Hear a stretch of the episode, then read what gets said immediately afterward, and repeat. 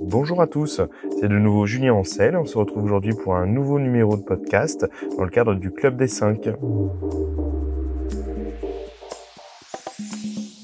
Dans des précédents numéros, nous avions un peu abordé euh, les modalités de fonctionnement de l'immunothérapie, les règles euh, de prescription, euh, son efficacité ainsi que les tolérances observées en clinique.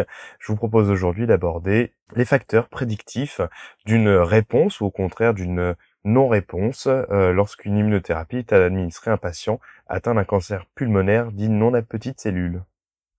Alors quand on aborde ces fameux facteurs prédictifs, en tant qu'oncologue euh, thoracique, on a avant tout envie de parler du PDL1. On en a un petit peu euh, parlé sur les premiers podcasts. Le PDL1 pour le programme DEF Ligand 1 est en fait une protéine, un marqueur qui se voit à la surface des cellules tumorales et plus ou moins exprimé selon les analyses rendues par le laboratoire.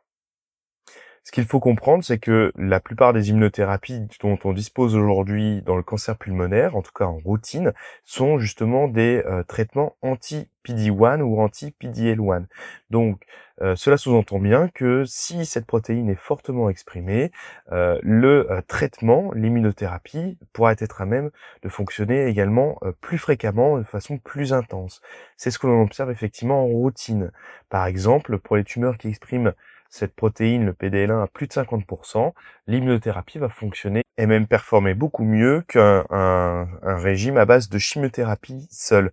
Euh, et d'ailleurs, au jour d'aujourd'hui, des patients avec euh, un PDL1 à plus de 50% peuvent se voir euh, prescrire, en l'absence de contre-indication toujours, une immunothérapie seule et donc une absence de chimiothérapie à ce stade.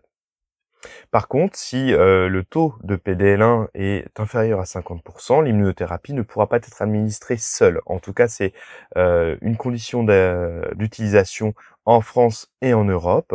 Ce n'est pas euh, homogène au niveau mondial pour différentes raisons, mais en dessous de 50%, si l'on souhaite et peut utiliser une immunothérapie, ce sera cette fois-ci en combinaison à une chimiothérapie. Et là, on perçoit bien que le PDL1 en capacité prédictive de réponse à l'immunothérapie seule. Donc c'est vraiment un premier écueil, c'est que cette protéine euh, n'est pas suffisante pour prédire euh, la réponse à l'immunothérapie.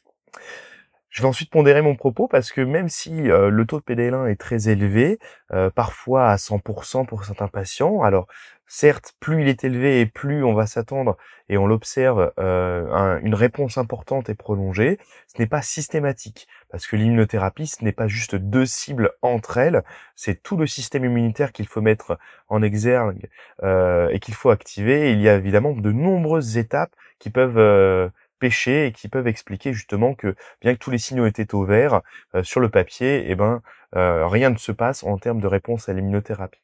Donc quelques pistes notamment de réflexion sur ce côté-là. Par exemple, il y a des facteurs qui sont dépendants de l'hôte. un patient qui va être âgé, euh, classiquement dans le cancer pulmonaire à des patients en général euh, au-delà de 75 ans, même si à l'échelle individuelle il peut y avoir des âges biologiques euh, plus en faveur, eh ben on sait que euh, il y a une, ce qu'on appelle une immunosénescence et un système immunitaire qui peut être moins performant avec l'âge. Euh, également, l'état général du patient joue beaucoup. Si un patient est un état général altéré, c'est-à-dire qu'il est fortement altéré, qu'il y a eu euh, une maladie néoplasique, un cancer pulmonaire déjà évolué qui euh, altère donc son métabolisme, cela peut également paralyser en quelque sorte les capacités de réaction du système immunitaire ou alors l'avoir déjà épuisé. Euh, il y a d'autres facteurs qui interviennent, qui sont un petit peu différents de euh, ceux liés à la tumeur et à l'autre qu'on a pu voir, notamment les facteurs médicamenteux. Euh, par exemple, trois grandes classes de médicaments sont d'intérêt particulier lorsque l'on envisage une immunothérapie. La première classe étant notamment celle des corticoïdes. La corticothérapie, c'est un traitement qui est largement employé, notamment en cancérologie et en cancérologie thoracique évidemment, euh, et euh, parfois nécessaire dans différentes situations, par exemple avec euh, la présence de métastases cérébrales où il y a de l'œdème et de l'inflammation à traiter. Il y a bien sûr d'autres situations qui peuvent le nécessiter. Au-delà d'une certaine dose de corticothérapie, euh, l'immunothérapie semble moins bien fonctionner. Euh, d'ailleurs, on devrait, si l'on si on suit en tout cas bien les recommandations de prescription et d'AMM, se limiter par rapport aux doses de corticoïdes que reçoit le patient à prescrire ou non une immunothérapie.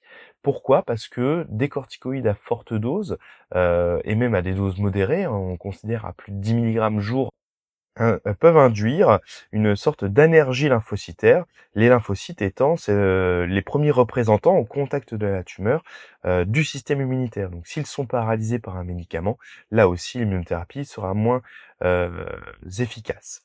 La deuxième classe euh, de médicaments d'intérêt, ce sont les IPP, ce sont les inhibiteurs de pompe à protons, ce qu'on appelle communément des protecteurs gastriques. Ces euh, inhibiteurs de pompe à protons semblent euh, également associés à une moins bonne réponse à l'immunothérapie. Cela pourrait passer, c'est sous la forme d'une hypothèse, par la modification du microbiote intestinal qui lui-même est finalement le premier euh, le premier élément à éduquer notre système immunitaire. Donc cela aussi serait euh, assez délétère, en tout cas potentiellement délétère pour euh, la réponse à l'immunothérapie.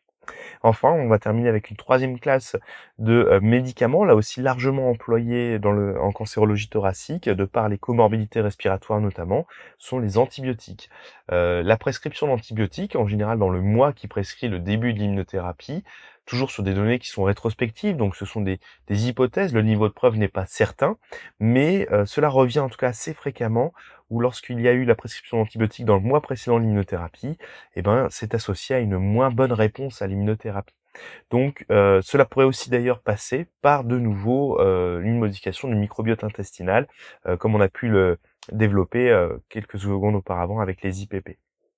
En tout cas, vous voyez déjà que euh, bien que le PDL1 soit un marqueur d'intérêt pour essayer d'enrichir les patients à même de répondre à l'immunothérapie, il y a bien d'autres euh, paramètres à prendre en compte. On a vu l'âge, l'état général, les euh, médicaments, mais il y a d'autres paramètres qu'on n'a pas encore pu développer, que je vais développer dans mon prochain podcast, qui sera beaucoup plus autour des variables associées à la tumeur cette fois-ci.